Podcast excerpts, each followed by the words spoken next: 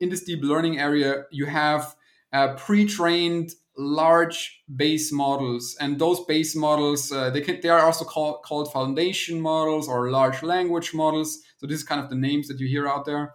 Um, they are pre-trained on large amounts of text, and we have our own versions of that. Uh, so you, you, you let's say uh, take Wikipedia just as an example. It's it's more sophisticated than that, but take Wikipedia and let the machine learning model read Wikipedia, and while reading Wikipedia, you erase or um, you mark out 15% of the words. So you have uh, maybe you remember that from preschool where you have these these ex- uh, exercises where you know young children need to fill in the blanks uh, in yeah, a sentence. Definitely. And this is exactly the same thing you do with a, a deep learning model. You let it fill in the blanks, and by filling in the blanks, it learns it learns about language and it builds up this base language model, understanding language, which words um, co-occur with other words, phrases, and so on. And then you have a, a, a, model that understands some kind of language. And with that model, you can think of it as a, let's say, uh, a working student uh, coming out of, of university has learned a lot, you know, speaks the language very fluently, and maybe also knows uh, some some specificities, some vocabulary of a, of a certain industry. But you know, the student is not yet trained to do a certain job, meaning uh, to complete a task in a certain company. So you need to think of this base models the similar way. And then you take the base model and you teach it a task.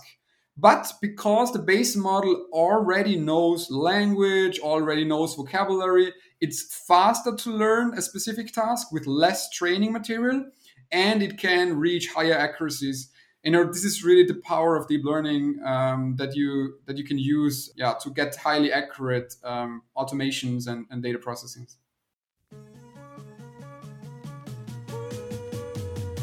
In today's episode, I'm delighted to welcome Stefan Engel, serial entrepreneur and co founder of the intelligent process automation platform Deep Opinion. Together, we unpack the topic of artificial intelligence, machine learning, and especially deep learning models. And we discuss how these can enable the successful scaling of automation initiatives by leveraging the full potential of data and ultimately making bots intelligent, with the purpose of freeing up time for more creative and fulfilling tasks. We dive deeper into the role of natural language processing and its abilities to handle also unstructured data. Further, Stefan shares his experience, challenges, and learnings as a founder, as well as some interesting use cases for the Deep Opinion platform. Thanks for tuning in. I really hope you enjoyed this episode.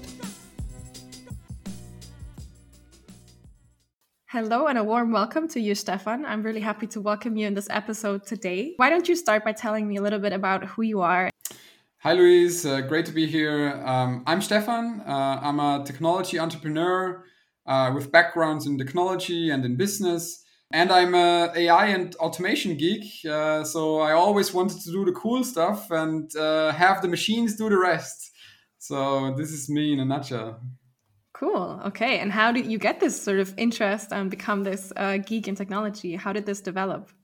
Yeah, I started pretty early. I can remember that we had a uh, computer at home uh, when I was 12, and you know, there was one game, and uh, you know, back then it was super early Windows or even DOS, and so I played a bit of games, and then I started to become interested in building websites, HTML, and then it just grew from there. So I, I was basically self-taught until I hit university.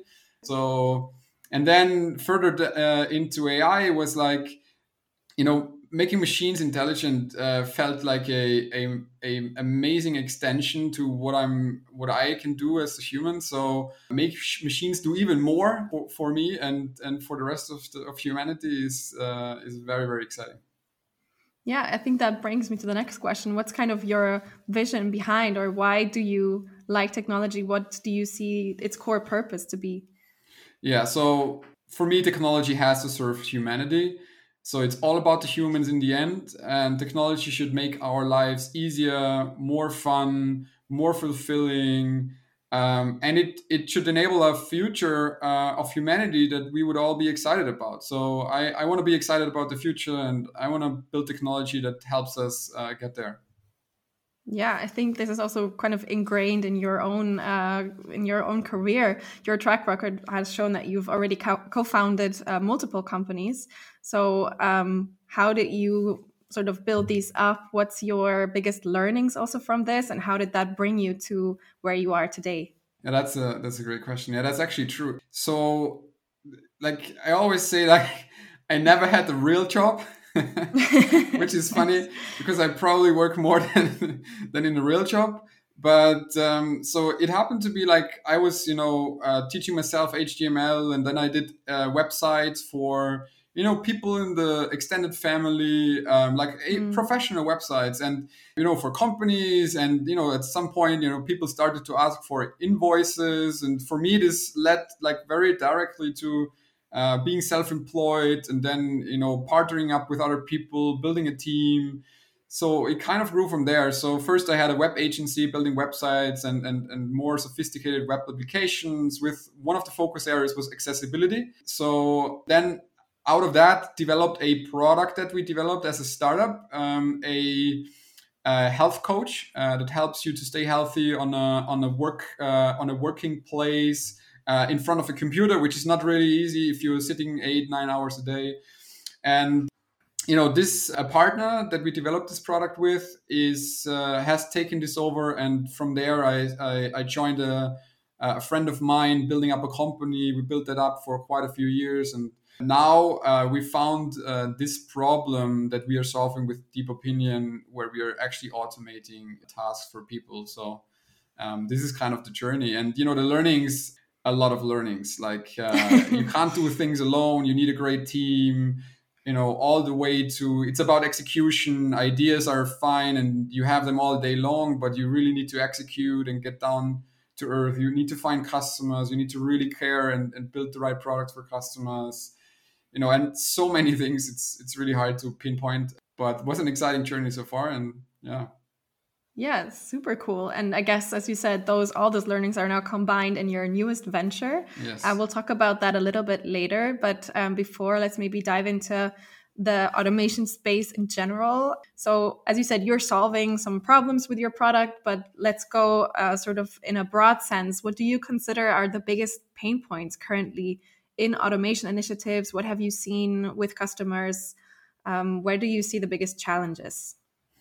Yeah, sure, absolutely. What we um, encountered quite often, and for matter of fact, ourselves. So when we have built up this previous company, uh, we have built up teams that um, are doing a lot of manual work, and it's still um, cognitive work where you still need thinking and human intelligence, but it's very repetitive and it's um, it's it's it's not really like adding too much value in the sense of you know creativity or having a, a like using the human um, intellect.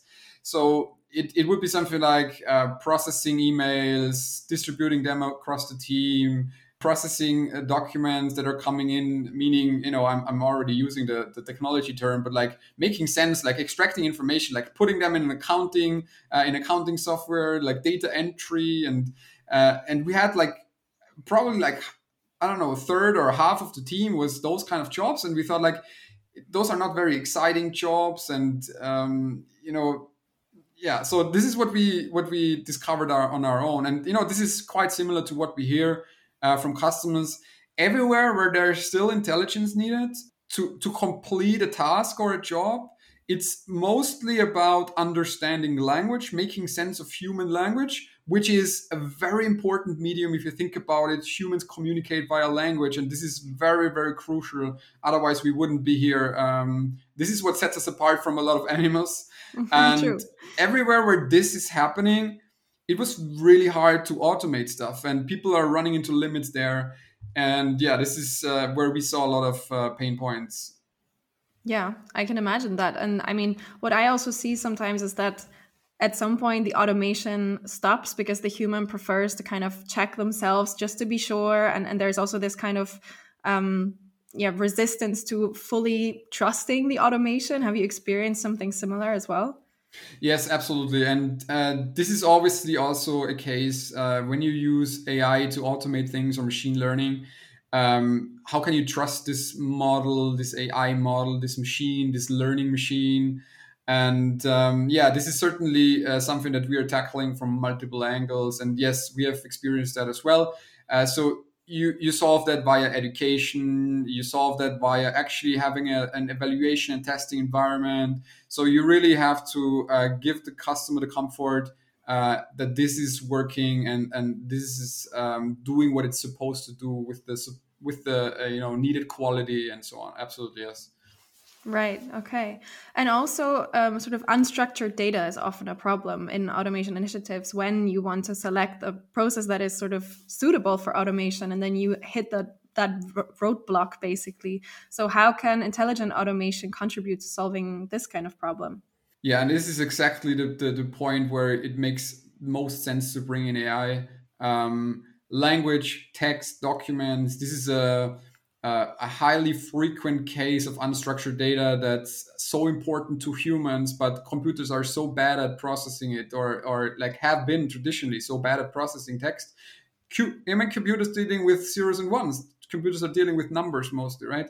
Um, language is not native to them, so uh, you have to translate it to them uh, and make them capable of dealing with it. And the AI and machine learning is the right tool.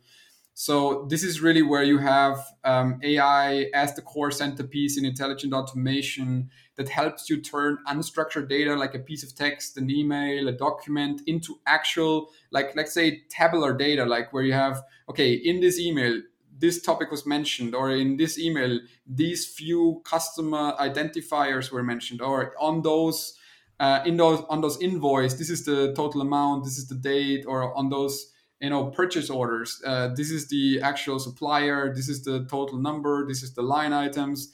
You know all those kind of things is translating unstructured data uh, into a structured form that a computer and an automation uh, can work with. Okay and uh, can you explain a little bit more about uh, sort of how that works and also where sort of machine learning comes in there in terms of technology? Absolutely absolutely. So you need to think of a machine learning model, or at least the models that we use. So we are fully based on deep learning. We we really saw the capabilities of deep learning super early, and we we doubled down on that and are really experts in, in, in deep learning. So what deep learning is about, it's a specific version of machine learning where you have many many layers of neurons um, so many many layers of data processing within one machine learning model that enables the model to do very quite complicated things and, and learn quite sophisticated tasks uh, on its uh, from from training data uh, basically. So how does that work? In those in this deep learning area you have uh, pre-trained large base models. And those base models uh, they can they are also called, called foundation models or large language models. So this is kind of the names that you hear out there um, they are pre-trained on large amounts of text, and we have our own versions of that. Uh, so you, you, you, let's say uh, take Wikipedia just as an example. It's it's more sophisticated than that, but take Wikipedia and let a machine learning model read Wikipedia, and while reading Wikipedia, you erase or um, you mark out 15% of the words so you have uh, maybe you remember that from preschool where you have these these ex, uh, exercises where you know young children need to fill in the blanks uh, in yeah, a sentence. Definitely. And this is exactly the same thing you do with a, a deep learning model. You let it fill in the blanks, and by filling in the blanks, it learns it learns about language and it builds up this base language model, understanding language, which words um, co-occur with other words, phrases, and so on. And then you have a, a, a model that understands some kind of language. And with that model, you can think of it as a, let's say, uh, a working student uh, coming out of, of university has learned a lot, you know, speaks the language very fluently, and maybe also knows uh, some some specificities, some vocabulary of a, of a certain industry. But you know, the student is not yet trained to do a certain job, meaning uh, to complete a task in a certain company. So you need to think of this base models the similar way. And then you take the base model and you teach it a task. But because the base model already knows language, already knows vocabulary, it's faster to learn a specific task with less training material and it can reach higher accuracies. You know, this is really the power of deep learning um, that you that you can use, yeah, to get highly accurate um, automations and, and data processing. Cool. I think that's a great metaphor actually to understand that. Um, and I have a question about that because it often comes up in discussions when you think about deep learning and the data that you sort of uh, put in there in order for the machine to learn. Um, that data that is around is often kind of biased, and language can be biased. There are also, yeah, they are inherent in our information that we have around us. How do you deal with that? And how do you maybe also ensure that it doesn't implicate the results in, in a negative way? Yeah, that's a very good question, and that's um, absolutely true. So machines learn from us humans, so they also learn the bad things from us humans. yeah. um, but we have a very, let's say, yeah, we're in a great situation because we are not running into those bias that they are becoming problems. So if you think about classifying an email and um, forwarding it to the right team, setting the right priority, um, extracting topics and, and certain information from that email. This is not really use cases where bias is a big problem. Uh, we are we are not uh, distinguishing, you know, and the model is not distinguishing is that if that email is coming from a ma- ma- uh, male or a female. It doesn't really make any sense, um, and we are not helping to decide things based on, let's say, uh, personal identifiable information where you have, let's say, a a CV and you you kind of learn that this is a CV from a male or a female, and then you take other decisions. So we are absolutely not doing that. And for the things where we use our tool, this is really not a problem. So we are really happy. I mean, if you process an invoice, this is there is no problem of bias. If you process a purchase order, there is no problem of bias. So we really found an area um, of application where this uh, this whole bias topic is is uh, not as as crucial as it is in other areas. But certainly, we are aware of it, and our research team is doing um, explainability uh, research, and we make sure that that we are not running into any problems. Absolutely. Right. Yeah, that makes sense that you're kind of circumventing um, st- things like the HR sort of selection process and these things where the biases are much more crucial, as you exactly. said. Um, but it's interesting. And if uh, I can ask you a little bit about your current uh, sort of mindset if you think about automation initiatives so you've already worked with these models you have a large understanding of them. If you could now build up an automation in, initiative how would you do it if it was sort of from scratch uh, with everything that you know now about ai about these models?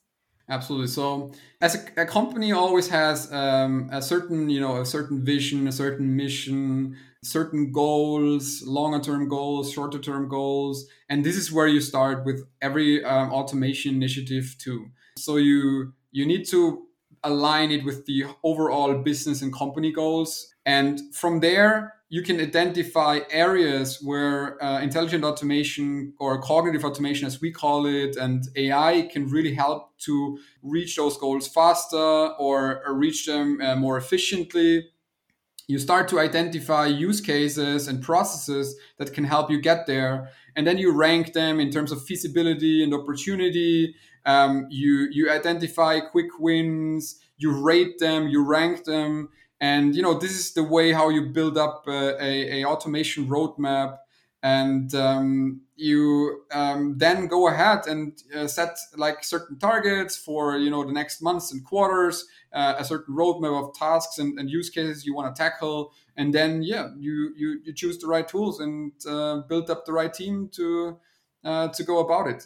Yeah so that's that's maybe the the way i would approach it or advice to approach it Right. I think that's a very like systematical approach um, and very rational. I think in the reality, it sometimes uh, might also look different. Um, I was asking specifically because a lot of times we feel or we see that um, there's also sort of automation for the sake of automation, and mm. technologies mm. are used because there are licenses and not maybe because they're the right fit. So I think also with what you've been talking about in terms of intelligent automation, how would you also in terms of technologies um, advice to build um, yeah a decision model like when is which technology the right one? And yeah how would you advise that uh, that team maybe that makes those decisions in terms of technology? Yeah absolutely. So um, i think what is important if you look at let's let's not get into the strategy again. Let's get into the like let's say we have an automation team and your you know your task is to run automation initiatives and, and automate tasks. So if you look at a task that a, a, human does right now manually and it involves maybe a few systems and maybe even not only one human but maybe a few steps of human processing that, that needs to happen. Let's say in, in insurance maybe a, a the claim process where you should first read the claim you you um, look at all the attachments of all the documents that you get uh, you read the explanation and then you check a few systems you do processing coverage check and all of those things. So looking at that uh, and looking at other use cases, you would um, try to identify what are the human manual steps. And this is a very crucial thing um, to get down to the actual um, atomic and fine grained steps that the human does to really understand that use case. And then um, what you try to do is to think of a, a way how you can bake that into the machine. So, how many AI models do I need? What kind of uh, you know process do I need to build up? And you try to draft that solution. And from a business perspective, you try to think of, even on this level, um, you try to think of how often does this process occur? What is the volume of that process? You know, how much manual time and work goes into it? So you can count that in, in minutes and in, in euros or dollars. And then from there on, decide for the business cases where you really have that ROI and, and where you really have that fit. I think this is this is really important for all of the, the automation teams. Yeah. Absolutely. Yeah, I think that's great advice, especially with the understanding of the the fine-grained human steps, seeing where, especially with regards to intelligent automation, where is cognitive uh, skill sets still needed, and how, as you said, can you maybe replace that uh, with with intelligent automation? Exactly. Before you mentioned that it's really important to align the strategy with the company's mission. So maybe now we can use this as a transition to talking about your mission with Deep Opinion and talk a little bit more about the company that you founded. Yeah, absolutely. So, you know, Deep Opinion is a cognitive automation company. We are building a platform for cognitive automation where uh, automation teams and digital transformation professionals can build intelligent bots or can make their bots intelligent uh, that they already have. So basically, bringing in this cognitive processing piece with AI and with the latest state of the art deep learning to really like break through this limit of uh, of current um, automation technologies that are still out there. Um, and you know go into this cognitive processing um, area where we think you know at least like 60 70% of the process that, that you would want to automate in a company do somehow involve in, in unstructured data and some studies show even more. Yeah this is what we do.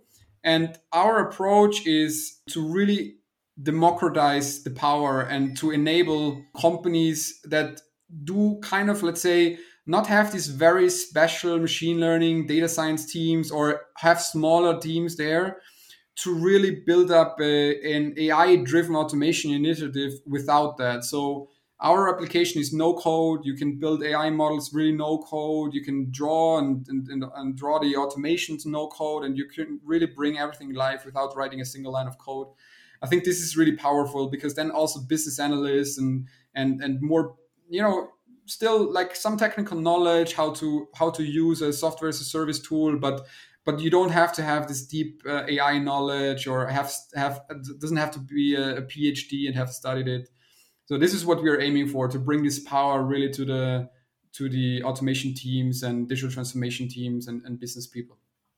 Awesome. Okay. And is there a specific um, sector or industry or types of companies that your product is most suitable for? Yes, absolutely. Um, so we have identified various industries where where we really fit well, and this has certain reasons.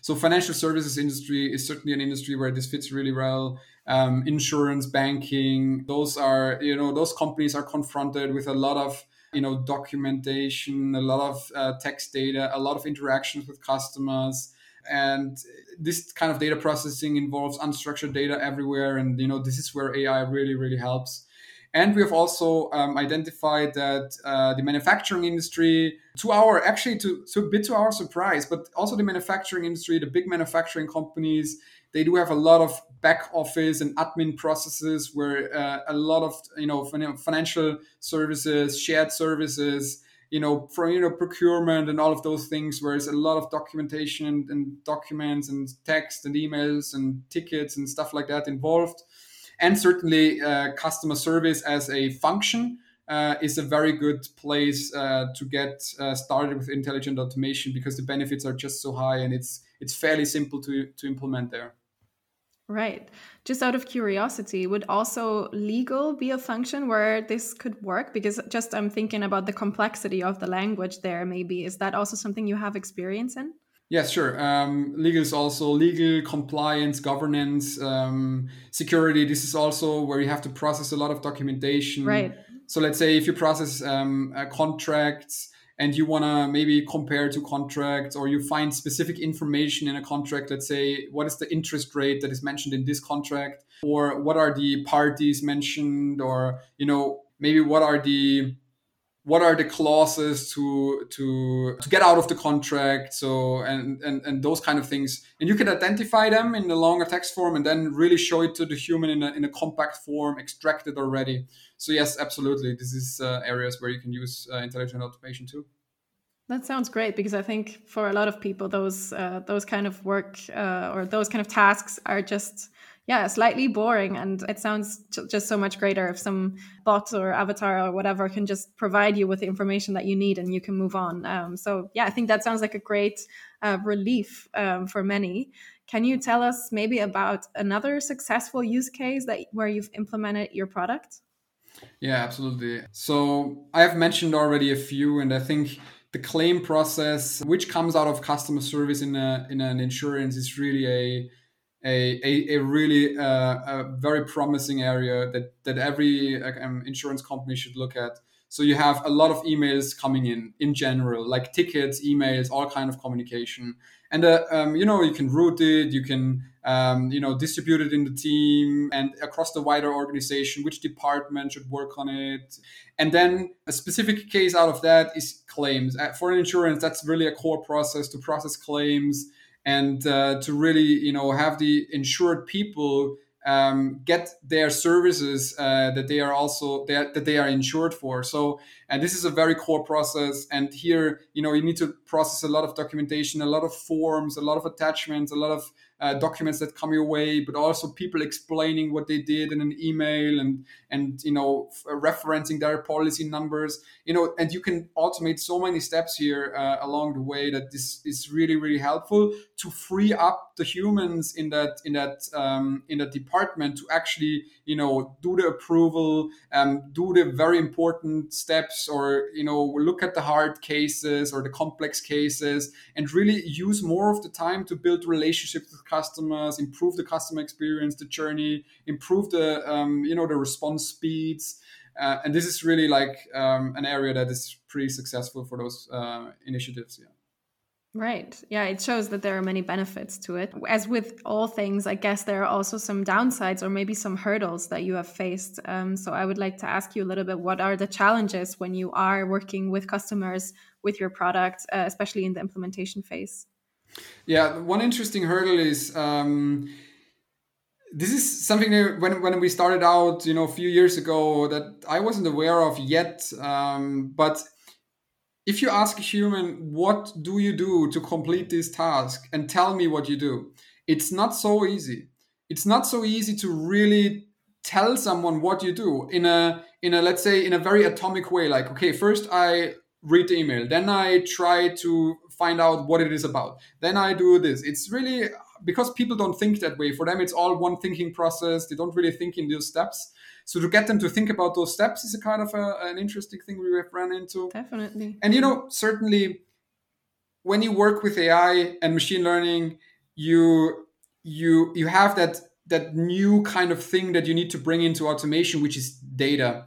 Uh, data for the machine to learn. And this this training data is really a, a crucial part um, to have enough of it to have you know you don't need that much with our approach uh, but you certainly have to have examples have them in high quality um, and you know be able to to teach the machine really well what the, what the machine has to do in the real practical setting. So it's it's you know both of them are solvable but it's just like hurdles that we that we regularly r- run into with companies that um, but it's it's quite also quite uh, fairly easy and simple to explain and and to to solve them as well. So, um, but those are the things that you need to look at uh, when you do intelligent automation. Right. Yeah, I think you did that really well in breaking down what it means and what the, how the models work. But I'm also imagining that for a lot of people, AI can sound slightly scary or abstract, and they cannot really imagine how it works. So, have you also had the mm, the experience that it's just people are afraid or or reluctant to try it, or is it more um, that they are curious and and excited about it?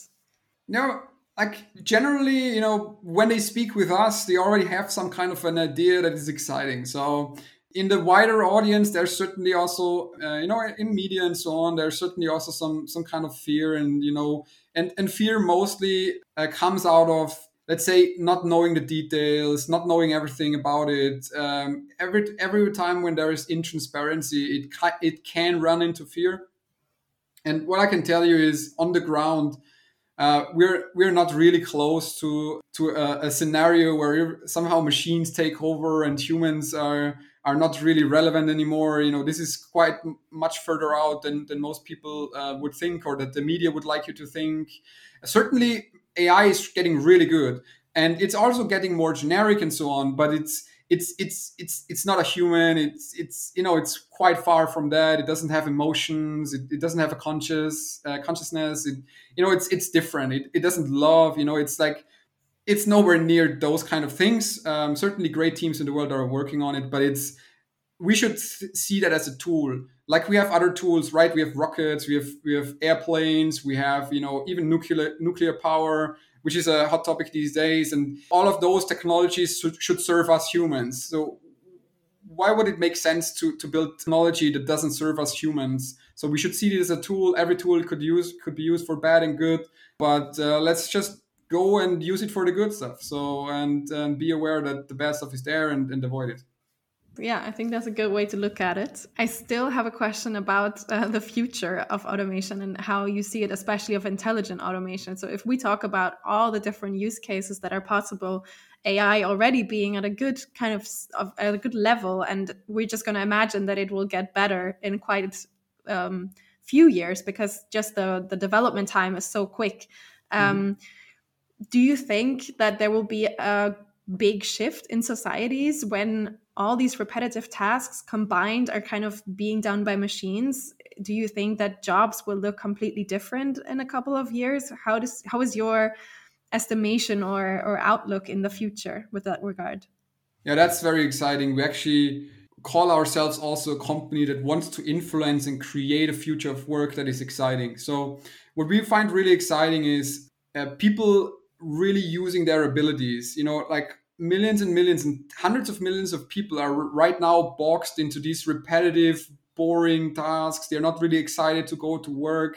You know it's a job and it pays but it doesn't really you know use their capabilities. I mean humans are are far better than just you know typing stuff from one document into into a system. You know this is something that machines can do and you can certainly um, you know if a human can do that you can certainly also use them to do other more important things like building human relationships. Humans are really good at building relationships um, or you know having this empathy with the customer and you know having conversations and really caring and doing this more impactful work. And i think we think about it in a way where we say we want to raise the bar of of um, you know what a machine can do to be to enable humans to even raise the bar for humans and and go beyond these um, uh, these boring uh, repetitive tasks. And you know we, we actually call this opportunity gap. So you in your own career or in, in in your own way of developing as a human you're kind of at some point getting boxed into this small box of work and you can't really use your capabilities that you have to to to help a company or to help yourself to build a career. And you know we want to close that gap so that less people are boxed and and they can use more of their uh, you know human skills. Yeah so i think this is the exciting future that we want to we want to help uh, create. And in terms of you know you obviously have to think about uh, you know what is going to happen to jobs that are currently doing this. And certainly you, you can't easily say all of them will be retrained, you know, in a matter of months. But as right. with everything with uh, uh, uh, in humanity and in society, things don't happen overnight, right? It's it's it's always a transition period. You know how often we still see people doing a lot of things in Excel that uh, you know, um, you know, much better software is out there. So even Excel, you know, it's a multi-purpose tool and it's not gone, uh, uh even though there are better software. So, so those transitions never happen over overnight. They are certainly faster than they uh, have been because we're building on on these, you know, waves of technology and it's getting exponentially exactly. faster. But still, even this transition right now will take years and probably decades so uh, people will have time to adopt. Um, you know, um, economies will have time to adopt. And yes, um, being aware of the potential risks, we can also um, mitigate those risks and do you know um, programs to retrain people. And you know, certainly it's opening up new jobs. Um, so um, training an, uh, an AI, uh, being this uh, human training agent, uh, training a system yeah, to do true. something, is certainly a job that is created. Uh, I'm not saying it's the same number of people, but you know, with the retraining, with you know the transition time, and with some new jobs created, um, what you can say from history is it was always more jobs after a, a, big transition than before. You know, certainly some were gone, but new were created. So I think the human race will will you know you know continue to do that that way. I'm, I'm pretty sure we have we have, and there's already quite good ideas um, out there how to deal with other things like universal basic income and so on you know there's all kinds of people like very smart people thinking about how to how to deal with those things so um, i think we we, we will figure it out absolutely for sure. I mean, as you said, humans will adapt and overcome. Let's see how it works out. Um, what I think is interesting is that your vision is kind of really in line with uh, that of bots and people, which is we want to create meaningful work for everyone. So I think it's it's a really nice um, mission to work towards and yeah let's let's hope it works out but i'm i'm really excited about it. And i think um, it's cool the kind of uh, vision that you've shared with us as well. Um, maybe we can look a little bit more into also the future of the technology itself. So mm-hmm. where do you think natural language natural language processing and machine learning are going? Um, also ai in general. What do you see the future to be? Yeah so um, a few trends that you uh, that you really see uh, in that area is you know models are getting larger um, they are getting more co- not complex in the sense of you know the building blocks but complex in the sense of so many so many parameters uh, and they can learn more complex uh, functions um, and therefore can uh, be better at certain tasks and uh, and and be more generic so they can mo- do more tasks than one task. Uh, and this is certainly continued to some degree so scale really matters um, but also not only scale matters, you know, the quality of data and so on matters too. So it's a it's a combination. And in terms of uh, natural language processing, the last really uh, leap was when we went from traditional machine learning approaches to a, a, deep learning approach with transfer learning. This was really a step function change. So you have uh, way better models, um, way higher accuracy, and now it's really in a in a spot where you can really uh, trust and, and have high degree of automation, high accuracy. Um, and going further, um, those models will become better. I think we we um, we won't see as um, as a significant jump in accuracy again because um, what we can say from from our experience is some of the models for some of the tasks are already at the at the level where humans are. So so humans, um, this is actually a, a learning that I, I haven't shared, shared earlier, but it's quite uh, interesting to think of humans are not perfect right? So if you if you give a job to a human people tend to think it's 100% correct. But that's not the case and we have actually done research on that. It's you know it's somewhere between 85 to 95 depending on the job. So um, accuracy in percentage. So if you let one job uh, do like let's say those 100 examples um, let it uh, let five experts do it they won't overlap more than 90% 92% of the time. So you know there is this kind of um, this is an uh, interesting thing. And somehow uh, with some of the capability in some of the narrow tasks um, what deep learning is capable to do is really close to that already. So i don't think we will see a quantum leap there but we will see it expanding into more capabilities being able to be um, uh, tackled with one model the model becoming bigger and you know certainly those um, um, those bigger models will have exciting capabilities that uh, will even enhance the leverage of us humans um, how we can control computers. Um, they will be able to do more for us uh, with lower um, or less input. So you would explain a task and the machine will learn the task just from the explanation.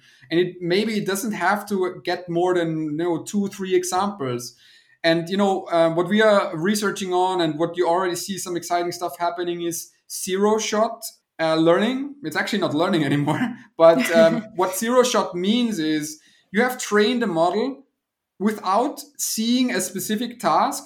Uh, it maybe has seen others but not the specific one. And it's capable to do it in the first instance.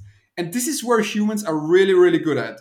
We can combine knowledge from certain other um, tasks and, and areas and can do a new tasks first first try really, really good.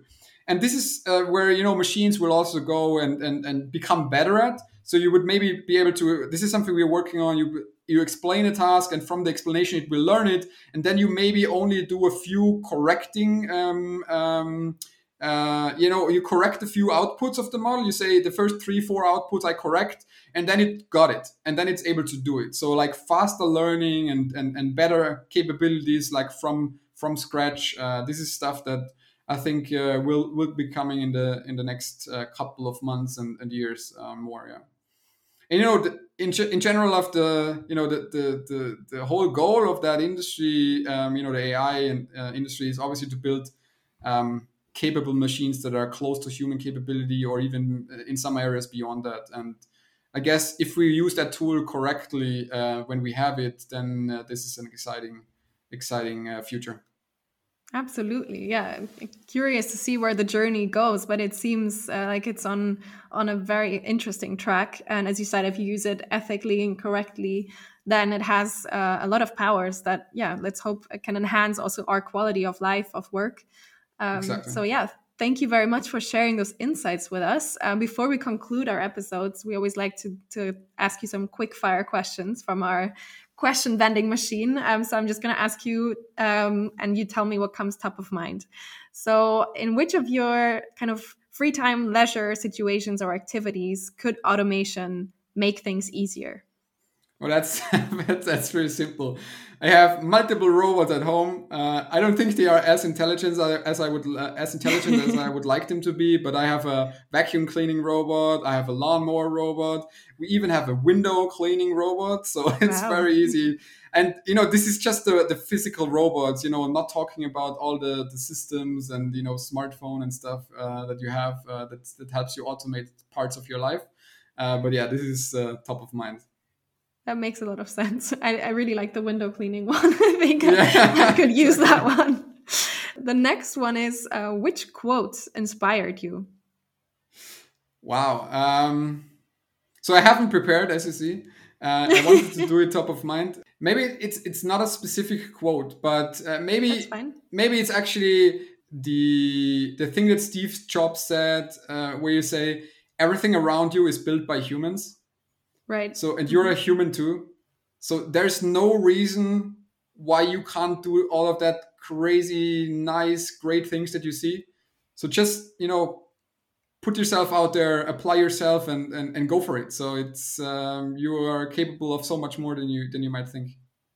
So the sky is the limit. No, but yeah, that, that's actually a cool quote. Not even the sky, if you think about a few things that are happening these days. Yeah, true. Uh, you know, building true. rockets and you know all of that stuff. So very true. Um, there is no limit. Really, there's no limit. Uh, maybe physics is the limit. So yeah maybe gravity and some some other things yeah okay cool and then we come to the last one i know that i asked you this kind of in the beginning and you said it's hard to pinpoint but what is your biggest learning in life so far maybe I can say that um, you know life is not supposed to be easy.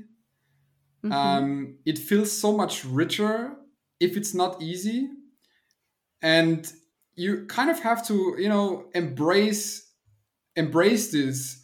And I certainly try to take on challenges, um, right. and I try to get better. You know, every single day uh, get better and you know become more of the human that i that i can be. And you know i think it's not supposed to be easy but you can get better and learn. And you know this combination kind of um, you know you realize it more and more over time. Uh, yeah i think this is one of the bigger ones. Yeah that's that's a very nice i think also life advice. Don't be pushed back by challenges but embrace them and as you said, life is not supposed to be easy, um, but it, it's beautiful when when you actually master those challenges and you take them on. So thank you very much for um, yeah your sharing your honest insights um, in this quick fire session, but also for the very interesting talk that we had. Um, really appreciate you coming on today, and thank you, Stefan. Thank you, Louise. It was great. Um, yeah, um, thanks for having me. Um, I'm, I'm back whenever you want me. So, also, greetings to the community out there. Really great to talk to you. Thank you very much. Bye bye. Bye.